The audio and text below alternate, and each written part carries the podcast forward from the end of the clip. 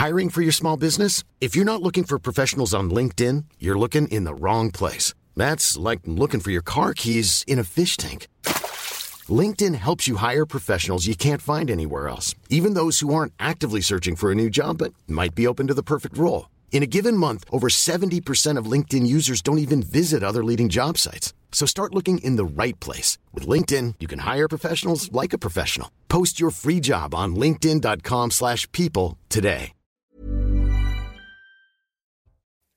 Quasiment 19h sur CNews. Merci d'être avec nous pour Face à Mathieu Boccoté. Mathieu Boccoté, bonsoir. Bonsoir. Bonsoir Arthur de Vatrigan. On commence l'émission dans un instant. D'abord l'information avec Mathieu Devez. Bonsoir Mathieu.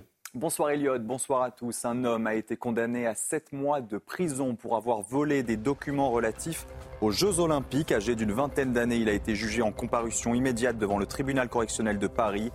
Lundi dernier, un employé de la mairie avait porté plainte après s'être fait voler une sacoche dans un train. Elle contenait donc un ordinateur et deux clés USB avec des plans de sécurisation des JO de Paris. L'Allemagne enquête sur une très grave fuite au sein de son armée. Des échanges entre plusieurs officiers allemands ont été diffusés sur des réseaux sociaux en Russie. Ils portent sur des livraisons d'armes à l'Ukraine et leur impact potentiel.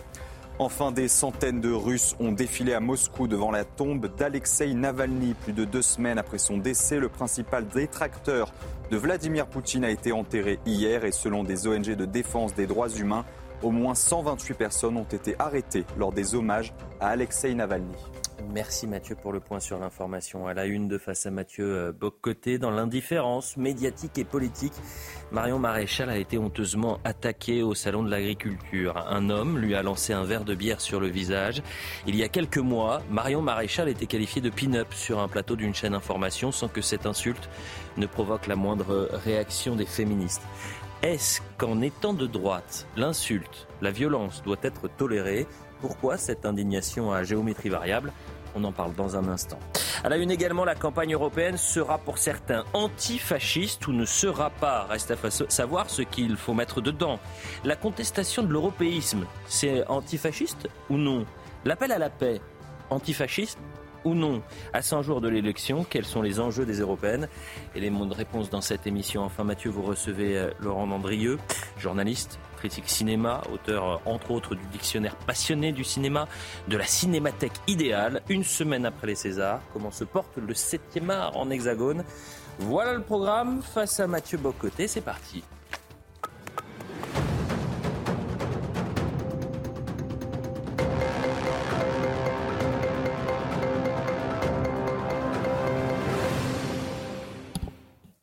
Question absolument passionnante, Mathieu Bocoté. Est-il légitime d'agresser les femmes de droite? De passage au salon de l'agriculture, Marion Maréchal, la tête de liste reconquête aux élections européennes, a été agressée. On lui a déversé presque un tonneau de bière sur la tête. Si la femme politique a bien réagi, on ajoutera toutefois qu'elle n'a pas vraiment reçu de soutien de la part des autres femmes politiques, encore moins des féministes engagées contre les violences faites aux femmes. Et tout cela vous amène à vous poser quelques questions désagréables. Oui, parce que alors je, je balais dès maintenant l'idée que Marion Maréchal n'aurait pas vraiment été agressée. Elle aurait seulement reçu un verre de bière, un tonneau de bière. C'est pas très grave, c'est de la bière. C'est pas très grave, il faut prendre ça avec humour. Ce qu'elle a fait, d'ailleurs, je le précise, je devine qu'elle n'a pas trouvé ça agréable, hein. mais je devine qu'elle l'a fait pour neutraliser. Ça permet de neutraliser l'effet médiatique d'une telle agression. Mais qu'on se comprenne bien, il s'agit d'une agression physique. Il s'agit de la version liquide, entre guillemets, de l'entartage. Mais l'entartage, ce n'est pas qu'une stratégie, euh, c'est pas seulement fait pour faire rire. En fait, c'est une agression dissimulée derrière euh, l'illusion d'un sourire. C'est une agression ludique mais c'est une agression néanmoins qui surtout envoie un signal dans l'espace public. Cette femme est une cible. Cette femme, nous pouvons l'agresser. Et après, dans ce cas-là, le verre de bière, le, j'ose pas dire le boc de bière. Après, après le verre de bière, eh bien, c'est quelle, est la suite? Donc, c'est la possibilité de l'agression physique qui vient d'être posée avec Marion Maréchal. D'ailleurs, les services de sécurité qui font probablement tout ce qu'ils peuvent pour leur travail n'ont pas été capables, dans de telles circonstances. Il s'agit juste qu'on ne dédramatise pas ce qui s'est passé, parce qu'une fois qu'une cible est fixée, la suite, c'est la radicalisation de l'agression contre cette cible. Premier élément, mais vous l'avez euh, noté avec raison, très, très peu d'écho médiatique. Quelques-uns. C'est pas un silence total. Mais très peu d'écho médiatique, comme s'il était légitime d'agresser Marion Maréchal. D'ailleurs, j'ai lu plusieurs, la politesse m'interdit de les citer, mais plusieurs des, journalistes, quelquefois belges, je le précise, c'est étonnant, ou peut-être pas finalement, euh, dire euh, c'est une micro-agression contre une fasciste qui est tout à fait légitime. Micro-agresser les fascistes, c'est très bien. Et là, des journalistes se permettent de dire cela. on est devant des gens qui applaudissent lorsqu'on s'en prend physiquement à une femme. Les violences faites aux femmes n'importent plus. Mais il a pas. Je note un commentaire, cela dit, qu'il vaut la peine de mentionner. Euh, c'est celui de Gilles Clavreul, qui, à son nom, vous le noterez, n'est pas une femme, et qui est un intellectuel de gauche euh, de qualité. On peut être en désaccord avec lui sur plusieurs points, mais c'est un homme de qualité qui a dit Se réjouir de voir une femme humiliée, quoi que l'on pense d'elle, quoi qu'elle ait fait, n'est-il pas justement quelque chose à voir, sinon avec l'idéologie, du moins avec cette disposition perverse qui rend le fascisme possible? Donc, acte, certains intellectuels de gauche ont marqué leur opposition. Ils étaient un peu, un peu rares, hélas. Mais ça me fait penser à d'autres cas des dernières années qu'il faut mentionner pour avoir tout le portrait à l'esprit.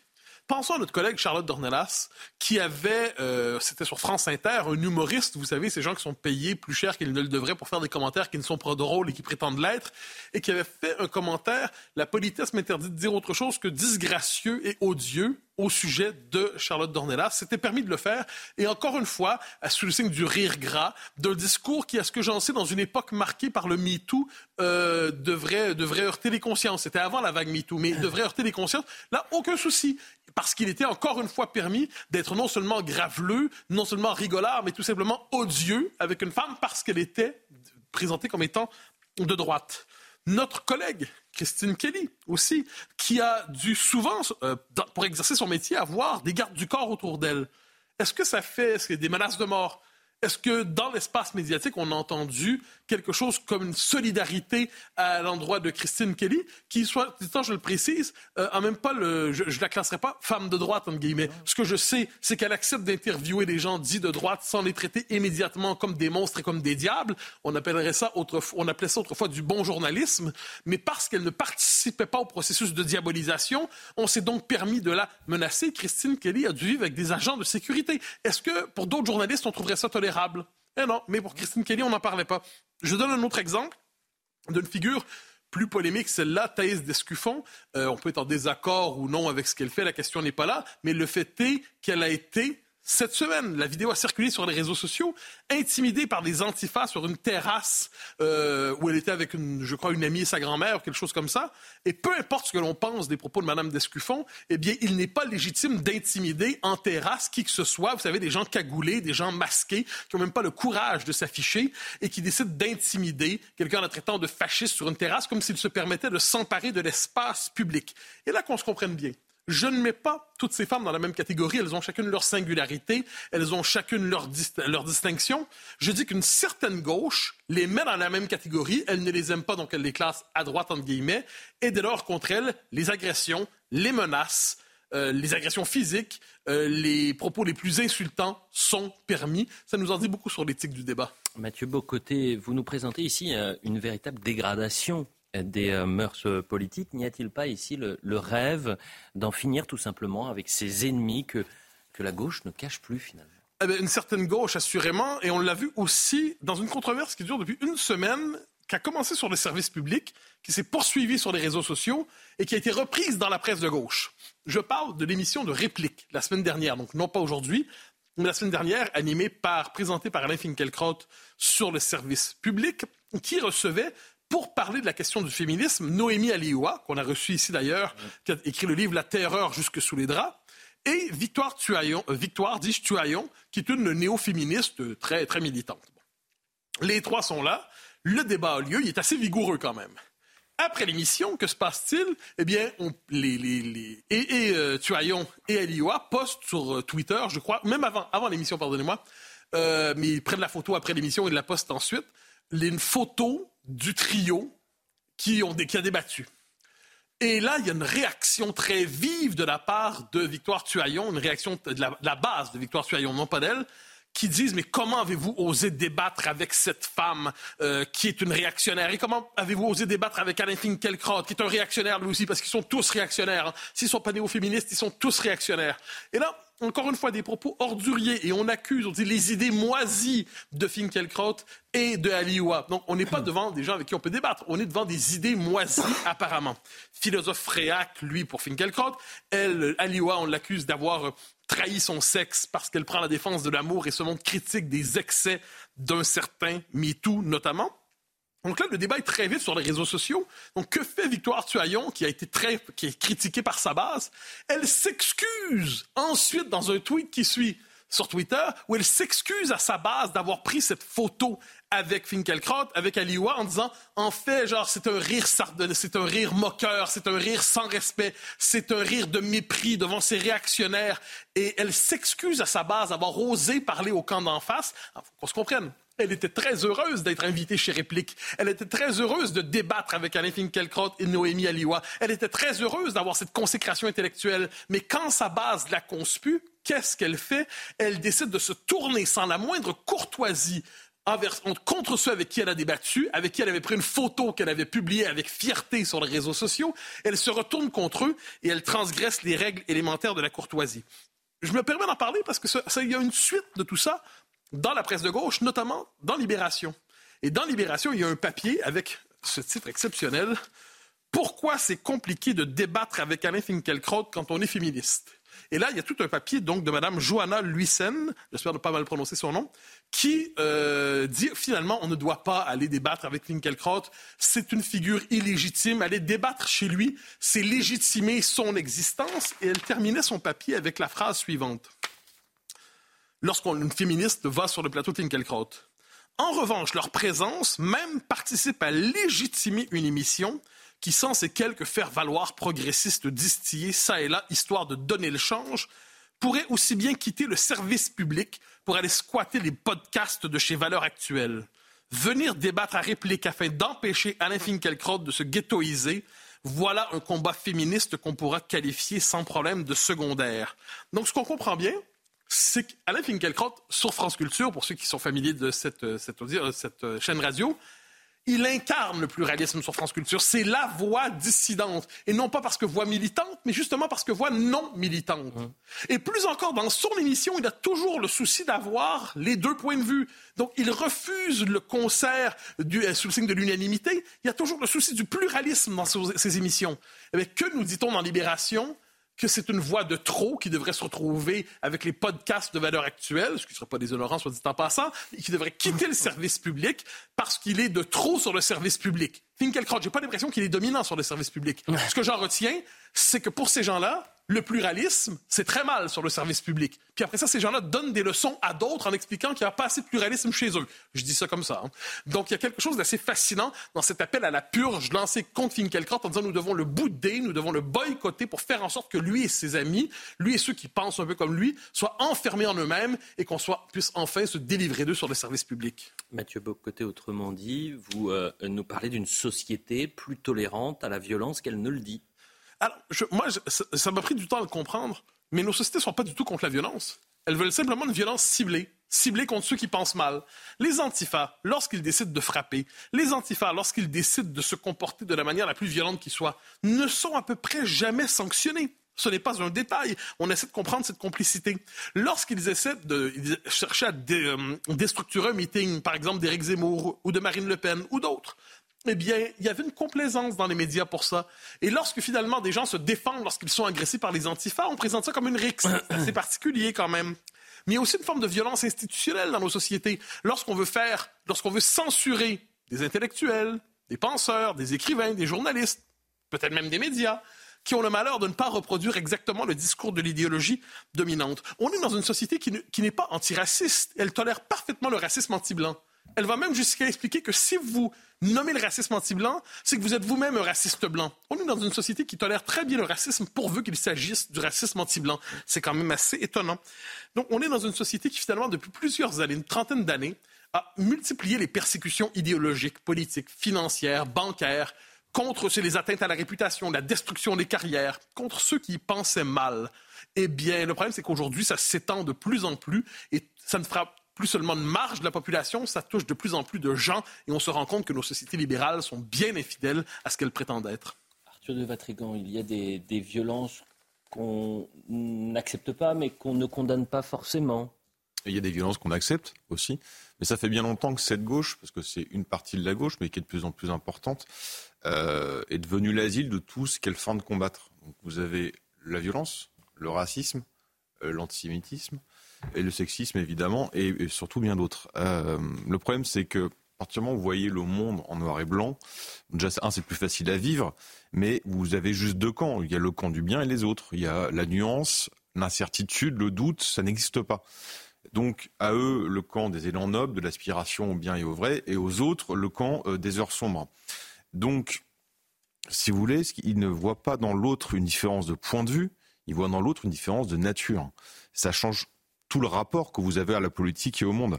Il faut juste écouter leur vocabulaire ou le, ou le lire. Euh, désobéissance civique, idées moisies, euh, éliminer, combattre néofascistes, euh, post-fascistes, nazis.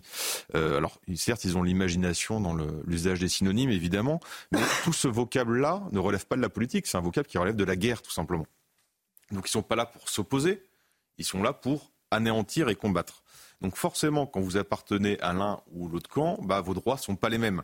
Donc vous pouvez jeter de la bière sur un adversaire politique, vous pouvez jeter des cocktails Molotov sur la police, vous pouvez asperger de soupe la Joconde, vous pouvez crever, crever les pneus de, voiture, vous pouvez interdire des réunions à des personnes parce qu'elles sont blanches, euh, vous pouvez évidemment appeler des terroristes résistants, vous pouvez réduire une femme euh, à son corps et maquiller vos pulsions de beauf en rude par de l'humour subventionné, comme c'était le cas sur France Inter. Vous pouvez marcher avec la tête de Marine Le Pen en d'une pique, on l'a vu plusieurs fois. Vous pouvez également euh, transformer la tête d'un ministre en ballon de foot. Vous pouvez convoquer une chaîne d'infos, un, un, comité de salut public, sans que la corporation qui s'y prend à habituellement ne bronche cette fois-ci. Donc voilà. Mais après, moi j'admire quand même cette gymnastique de leur conscience, cette capacité à s'asseoir sur tout ce à quoi ils, euh, croient, ou en tout cas ils annoncent croire, euh, sans honte, et à prendre les Français pour des imbéciles. Mais il y a des raisons à cette violence. Elle n'est pas arrivée comme ça d'un coup.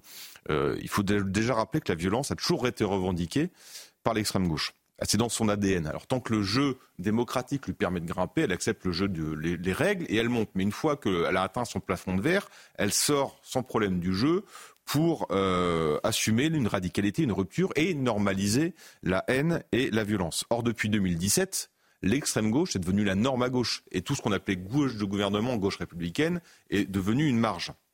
Et ensuite, vous avez quand même des débats qui sont autre chose que ceux que vous aviez il y a 20 ans. C'est-à-dire que c'est des débats qui sont beaucoup plus profonds, beaucoup plus violents. Les questions euh, qui, qui, auxquelles on doit répondre, la France doit répondre, ce pas des, des points de CSG, ce sont des questions civilisationnelles. Donc c'est autrement plus complexe. Et l'enjeu justement, qui est si primordial, justement, devrait nécessiter de la prudence. La prudence, c'est euh, ce que nous rappelaient les Grecs, nos anciens, c'est l'automne de la réflexion, de la sagesse, et ça demande du courage pour justement confronter les idées, les opinions et l'information. On appelle ça, si vous voulez, la démocratie. Mais cette gauche-là, elle a choisi autre chose. Elle a choisi en bonne héritière de Robespierre de nommer l'ennemi, de le désigner et puis ensuite de vouloir l'éliminer. Autre sujet à présent, Mathieu Bocoté. Céline Hayé, que personne ne connaissait euh, cette semaine, est désormais la tête de liste Renaissance européenne. Elle a précisé euh, sa lecture des enjeux au cœur de ces élections. Et si on la comprend bien, elle semble croire qu'elles ne sont pas sans lien avec la Seconde Guerre mondiale. Expliquez-nous. Elle a une culture historique approximative, je crois. Alors, je, cite Le Monde, qui est les propos rapportés dans Le Monde. Le risque, c'est de vivre un Brexit de l'intérieur si les eurosceptiques sont majoritaires. Ces forces veulent mettre fin au projet de Jacques Delors et de Simone Veil. Elles veulent détruire l'Europe de l'intérieur et mettre à bas notre modèle démocratique. Ce sont les alliés objectifs de Trump et de Poutine. C'est le programme de Jordan Bardella et de l'AFD allemande, un parti néo-d'Asie qui défend un projet de remigration. C'est Victor Orban qui ironise sur des chambres à gaz. franchement, j'ai lu ça, je me suis dit, on dirait en bon québécois de que c'est. C'est-à-dire de quoi, mais un étonnement tel qu'on dit de que c'est. Je vais m'expliquer. C'est vraiment, c'est du québécois, ça. Alors, on va décomposer l'affirmation. Le Brexit de l'intérieur, donc le Bruxit, c'est vrai. C'est une critique légitime du point de vue qu'on peut faire des partis souverainistes eurosceptiques. Ils veulent diminuer l'influence de Bruxelles dans la vie des nations. La fin du projet de Jacques Delors et de Simone Veil. Alors, c'est assez intéressant. Donc l'Europe que nous construisons, c'est l'Europe de Jacques Delors. Jacques Delors qui parlait d'une fédération des États-nations et qui disait que ceux qui étaient contre Maastricht devaient, quitter la politique. C'est une conception assez orientée. La mention de Simone Veil dans les circonstances, on comprend, c'est simplement dans le cadre du débat sur l'IVG qui revient, c'est une manière de dire si vous n'êtes euh, pas avec nous, eh bien vous êtes avec les ennemis de l'IVG. Ah d'accord, euh, bien tourné. Détruire l'Europe de l'intérieur, déjà c'est plus étrange. Donc il y a des forces qui veulent détruire l'Europe en Europe. Pas déconstruire l'Union européenne, détruire l'Europe mettre à bas notre modèle démocratique.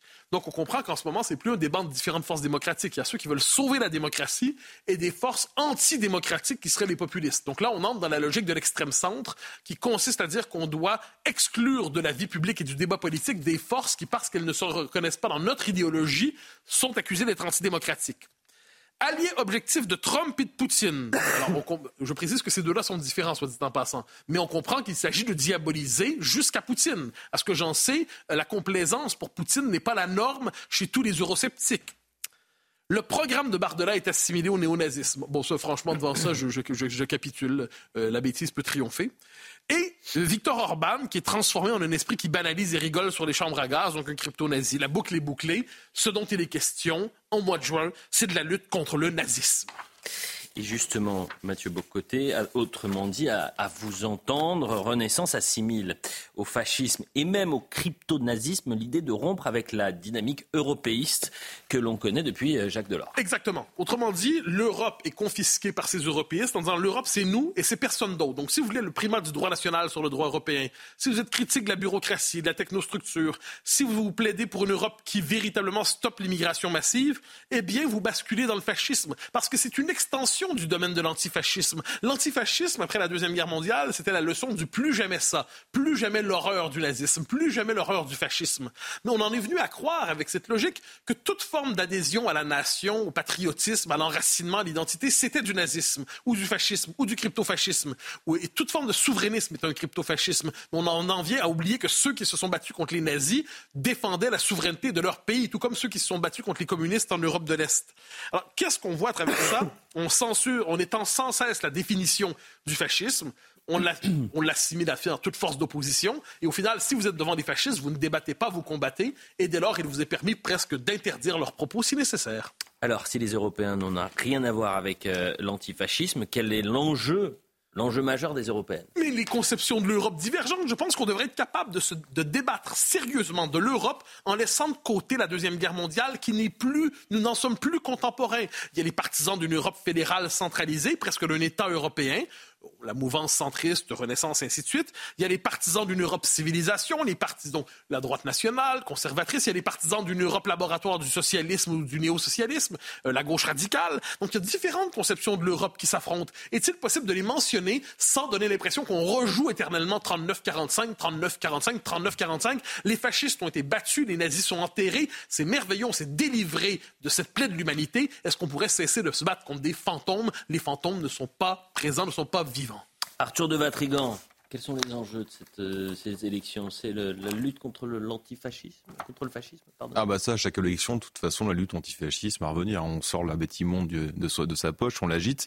Là, faut reconnaître que Madame Maillet, qui était inconnue jusqu'alors, a fait fort pour son entrée dans l'arène. Sauf que la finesse du bazooka, autant ça marchait il y a quelques années, autant je suis pas certain que ça fonctionne aujourd'hui. Alors, ce qui est intéressant, c'est qu'elle a affirmé son positionnement, qui était le même que celui qu'Emmanuel Macron a eu face aux agriculteurs le week-end dernier elle ne sera pas une élue française au Parlement européen, elle sera une syndicaliste de l'Union européenne en France. Alors, dans ses déclarations, son interview notamment au Figaro, c'est intéressant. Elle dit Depuis 2017, notre bilan européen parle pour nous. Euh, bon, alors si le but était de faire imploser l'Europe, ça, c'est sûr que ça parle pour eux. Je suis pas certain que ce soit l'objectif de la Macronie. Ensuite, elle a quand même compris qu'il fallait glisser quelques mots magiques, patriotisme et tout. Alors, ce qui est intéressant, c'est qu'elle dit qu'est-ce que le patriotisme? C'est, je la cite, l'état de droit le droit des femmes à disposer de leur corps et la liberté de la presse. Donc c'est un peu, c'est ah. pas une blague. Hein. C'est beau comme son Rousseau qui expliquait que Jean Moulin était mort pour le, notre protection sociale et la retraite à 62 ans.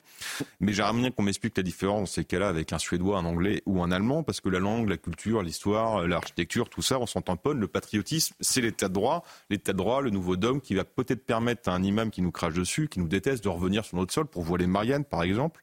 Ça valait le coup de brûler Jeanne d'Arc et se faire deux guerres mondiales avec les Allemands. Mais passons. Mais ce qui est intéressant, en effet, c'est qu'elle s'inscrit complètement dans l'héritage de Jacques Delors. Et Jacques Delors, je rappelle, discours à Strasbourg au 99, qui déclare l'Europe est une construction à l'allure technocratique et progressant sous l'égide d'une sorte de despotisme doux et éclairé. Alors comme il ne peut pas y avoir deux patriotismes et deux souverainetés sur le même territoire, vous ne pouvez pas non plus avoir et une démocratie et un despotisme. Merci Arthur de Vatrigan. De que c'est de que c'est. C'est comme, imaginez un étonnement tel. vous ne dites même plus quoi? Qu'est-ce que c'est ça? C'est de que c'est. De que c'est, cette première partie va trop vite. Ah, très bien. Voilà, la publicité. On revient dans un instant. Laurent Dandrieux sera notre invité. À tout de suite. 19h30 sur CNews, l'information Mathieu Devez.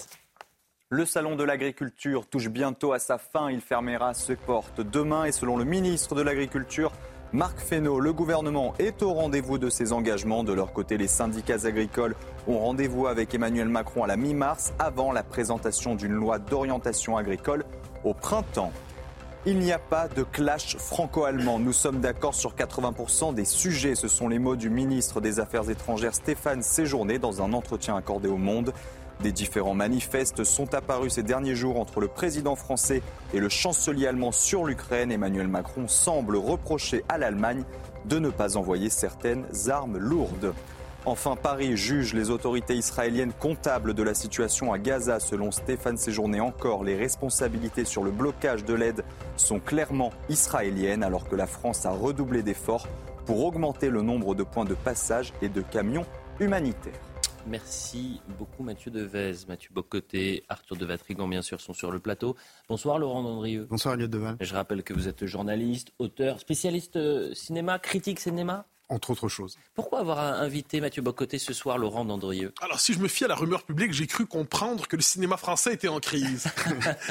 Et pour chercher à comprendre au-delà, justement, d'une présentation médiatique un peu, quelquefois un peu limitée, donc, Laurent Dandrieux, vous l'avez dit, qui est... Euh, critique cinéma, qui a aussi écrit tout récemment, on en parlera, une cinémathèque idéale, et aussi le dictionnaire passionné du cinéma, et un ouvrage sur Woody Allen. Donc pour en parler, c'était la personne idéale. Laurent Dandrieux, bonsoir. Bonsoir Mathieu. Alors si on cherche à comprendre que se passe-t-il dans la crise qui traverse le cinéma français en ce moment, quel est le, on va reprendre la formule consacrée, de quoi cette crise est-elle le nom?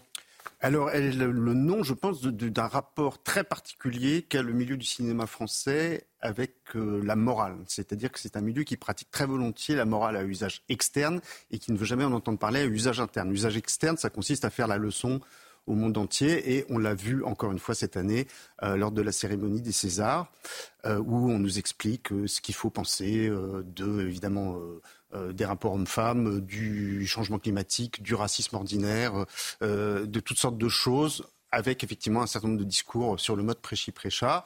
Et en revanche, quand il s'agit d'interroger euh, le rapport de ce milieu avec la morale pratique quotidienne des gens qui le composent et aussi la morale qui est portée par un certain nombre de films, là, c'est la grande omerta. Alors, on aurait pu penser que les accusations de Judith Godrèche contre deux cinéastes qui sont deux figures très emblématiques du cinéma français, puisque ce sont deux auteurs euh, euh, assez ennuyeux et assez peu talentueux, disons-le, mais encensés généralement euh, depuis des décennies par, par la critique.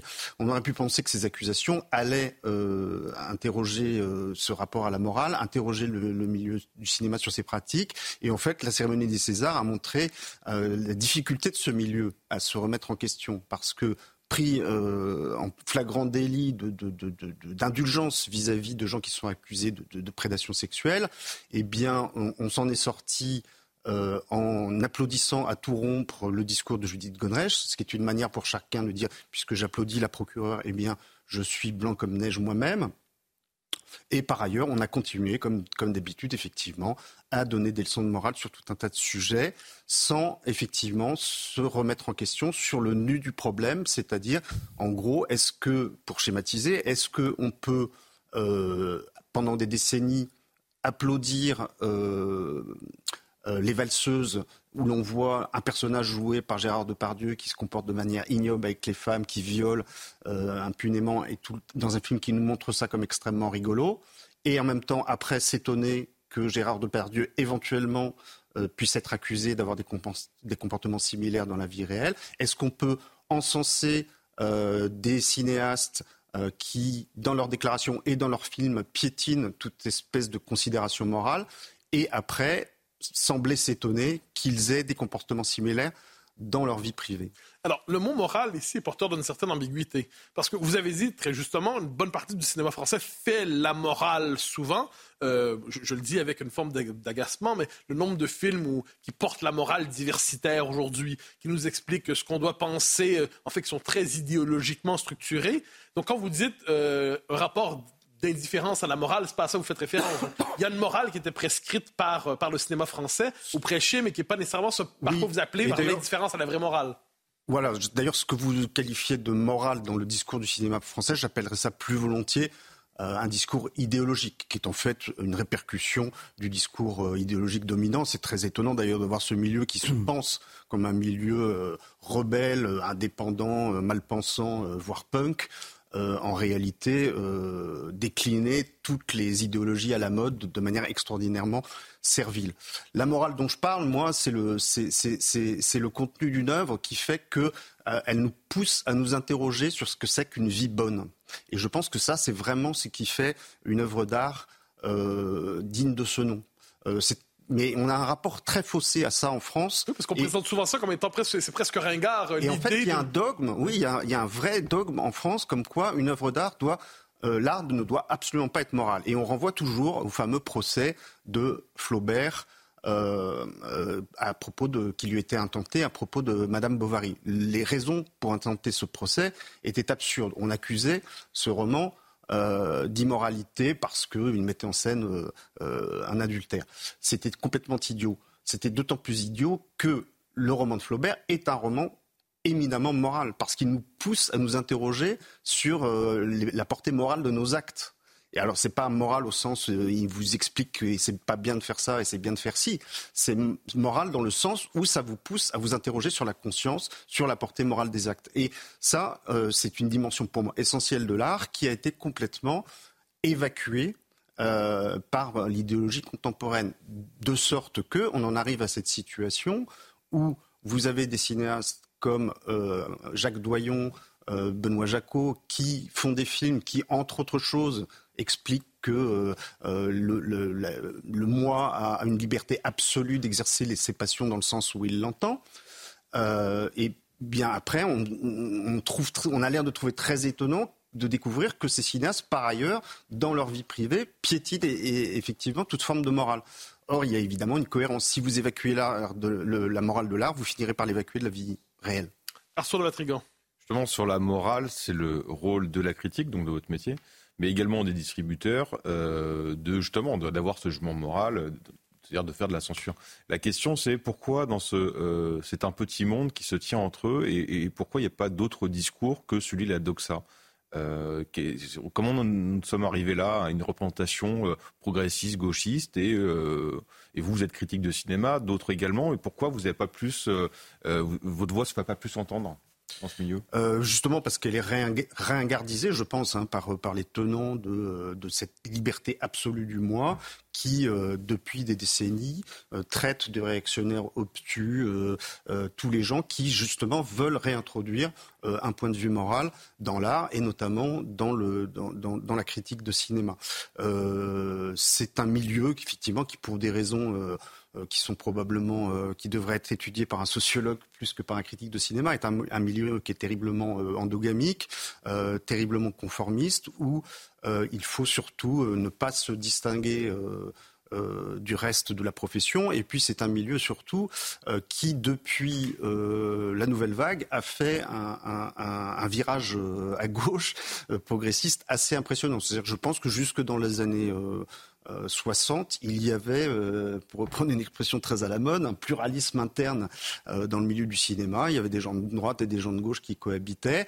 Aujourd'hui, évidemment, il y a des gens de droite, mais ils se cachent. Quand vous savez quand vous interviewez un acteur, un metteur en scène, et que vous lui demandez, vous posez une question politique et qu'il vous dit qu'il vous répond je préfère ne pas répondre parce que euh, je ne suis pas spécialiste de ces choses-là, vous savez que c'est un homme de droite qui est en train de se cacher.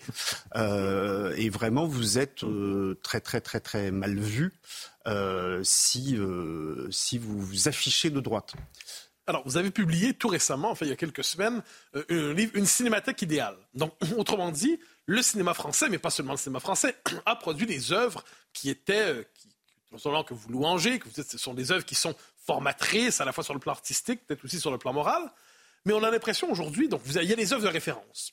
Mais on a l'impression aujourd'hui, je me trompe peut-être, qu'une partie du public déserte le, les, salles de cinéma, déserte le cinéma français, euh, à tout, comme si finalement il ne trouvait plus toujours son public. Donc, euh, autrement dit, comme si la cinémathèque idéale peinait à se renouveler.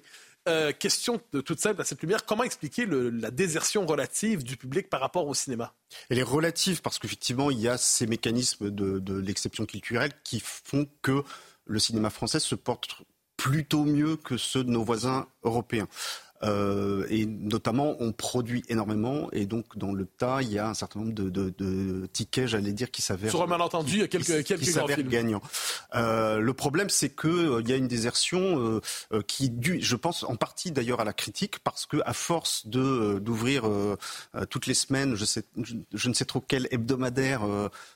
culturel qui vous explique que tous les films français sortis cette semaine-là sont tous extrêmement intéressants, d'aller les voir et de constater qu'ils ne sont pas tous extrêmement intéressants du tout, eh bien forcément vous finissez par être un peu désabusé. Euh, je pense qu'il y a un manque, euh, il y a un manque de, romanesque, il y a un manque euh, d'ambition.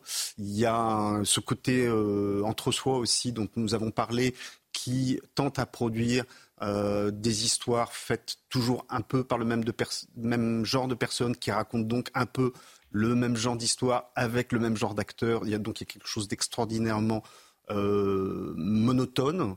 Euh, il y a un manque de oui, il y a un manque de, souffle nouveau. Et puis il y a aussi euh, trop souvent effectivement une dimension euh, idéologique qui interdit de rendre le réel dans sa complexité.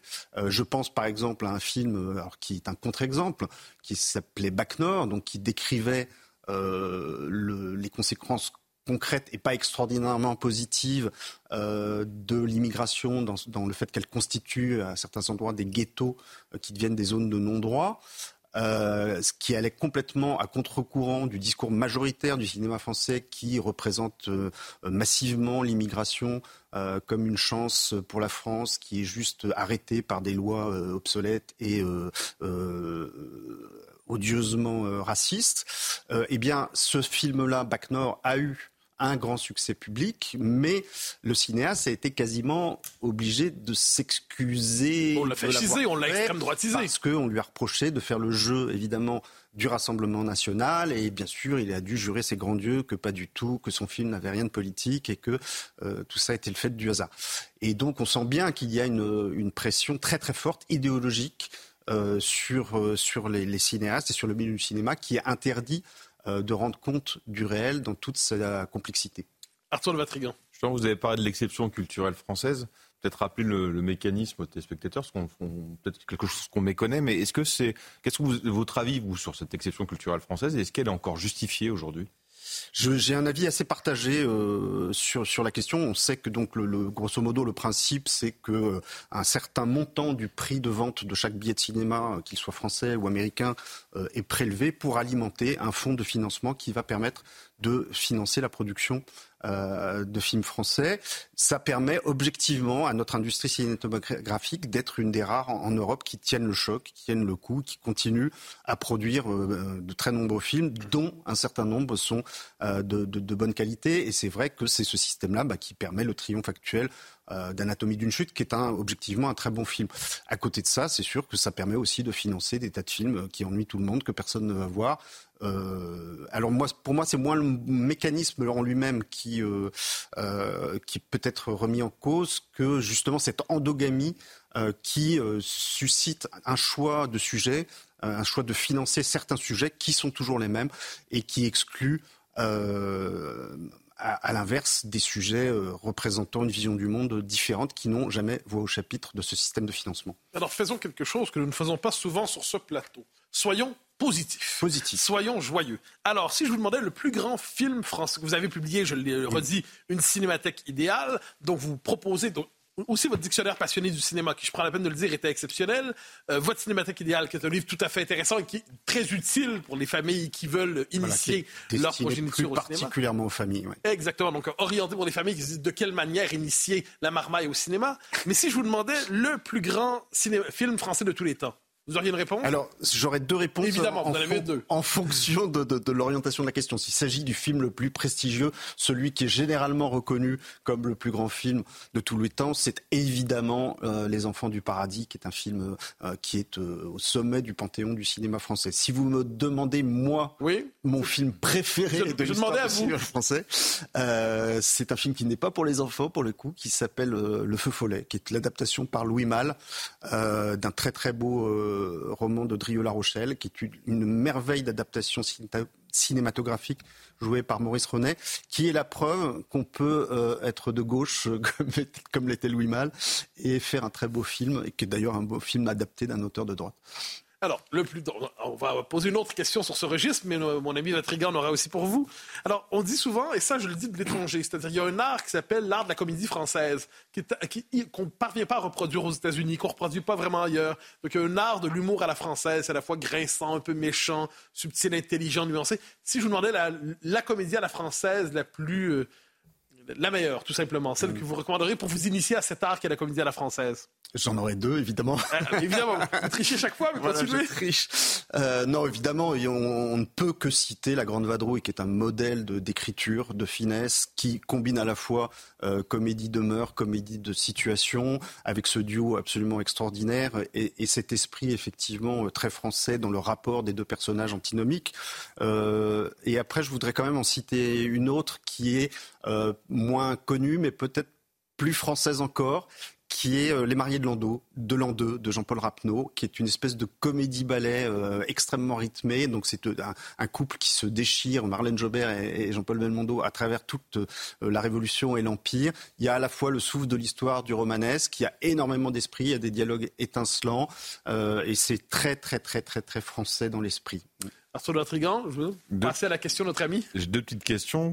La cinémathèque idéale, c'est vous proposer des films à regarder en famille. Oui. Euh, quel est le premier film à montrer à un enfant dès son plus jeune âge? Première question. Et deuxième question, pour venir dans le présent, parce qu'il n'y a pas que du passé, c'est que selon vous, quel est le plus grand cinéaste français contemporain? Mhm. Ça, c'est une très bonne question. à partir de quand, enfin, jusqu'où va le contemporain? Ça, c'est, Il faut qu'il soit en exercice. D'accord. Euh, alors, pour le, pour le plus grand en exercice, je dirais probablement euh, Xavier Giannoli, quoi qu'il n'ait pas fait que des chefs-d'œuvre, mais c'est un, des cinéastes les plus intéressants d'aujourd'hui. Euh, pour, pour, initier un, un, jeune enfant au cinéma, je pense qu'il faut commencer par l'humour. Euh, il faut commencer par le comique et je pense qu'il faut commencer par le burlesque, c'est-à-dire ce cinéma comique qui est euh, globalement, pour faire court, euh, à base de gens qui se qui glissent sur des pots de banane et qui se prennent des portes dans la tête. et ce qui est très bien, c'est que le burlesque, ça permet, on peut leur montrer des films muets euh, donc on peut aller dans, le très ancien. Et ça permet aussi du coup d'initier euh, au noir et blanc, ce qui est pour moi une dimension essentielle parce que euh, le cinéma familial, celui qui porte les valeurs que les parents ont envie de transmettre à leurs enfants, c'est souvent un cinéma d'autrefois, donc un cinéma en noir et blanc. Et donc il faut y habituer les enfants très jeunes. Et pour ça les films de Chaplin ou de Buster Keaton sont absolument irremplaçables. Il nous reste moins d'une minute question, encore une fois toute simple, vous êtes plutôt optimiste pour l'avenir du cinéma français? Vous avez l'impression d'être le contemporain du crépuscule? Je suis euh, assez optimiste s'il sait tourner le dos à ce qu'il fait actuellement. C'est-à-dire qu'il faut vraiment qu'il retrouve euh, ce qui fait l'esprit du cinéma français et que. Et qu'est-ce qui fait l'esprit du cinéma français par rapport à l'américain? Eh bien, euh, c'est justement c'est ce qui est euh, impossible à définir. C'est un cinéma qui doit être imprégné de notre esprit, de notre culture, de notre de nos façons de faire. et donc, il faut qu'il y ait une manière française de dialoguer, de s'intéresser aux personnages, de raconter des histoires. Et pour ça, il me semble que ce qui serait bien bon, c'est que les producteurs euh, se dirige vers un trésor qui est sous-exploité, ce sont les adaptations littéraires. On a une montagne de romans absolument fabuleux qui n'ont jamais été portés à l'écran et qui, effectivement, donneraient des scénarios bien meilleurs que ceux qui sont généralement produits, malheureusement, actuellement par le cinéma français. Merci à tous les trois. Vous m'avez donné envie de revoir Les Enfants du Paradis, mais c'est long, hein. ça dure 2h40. C'est long, mais on ne les sent pas passer. Ah, mais bien sûr. Il n'y a jamais eu d'adaptation des Enfants du Paradis de Balzac? Le médecin de campagne, pardon. Médecin de campagne, je crois qu'il y en a eu à la télé, mais pas au cinéma, à ma connaissance. Merci à tous les trois. Mais c'est un plaisir, cher ami. Dans un instant, c'est, non pas décaissé, c'est l'heure des pros. L'heure des pros. Merci, à tout de suite.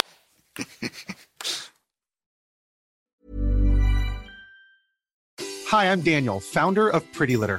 Cats and cat owners deserve better than any old-fashioned litter. That's why I teamed up with scientists and veterinarians to create Pretty Litter. Its innovative crystal formula has superior odor control and weighs up to 80% less than clay litter. Pretty Litter even monitors health by changing colors to help detect early signs of potential illness. It's the world's smartest kitty litter. Go to prettylitter.com and use code ACAST for 20% off your first order and a free cat toy. Terms and conditions apply. See site for details.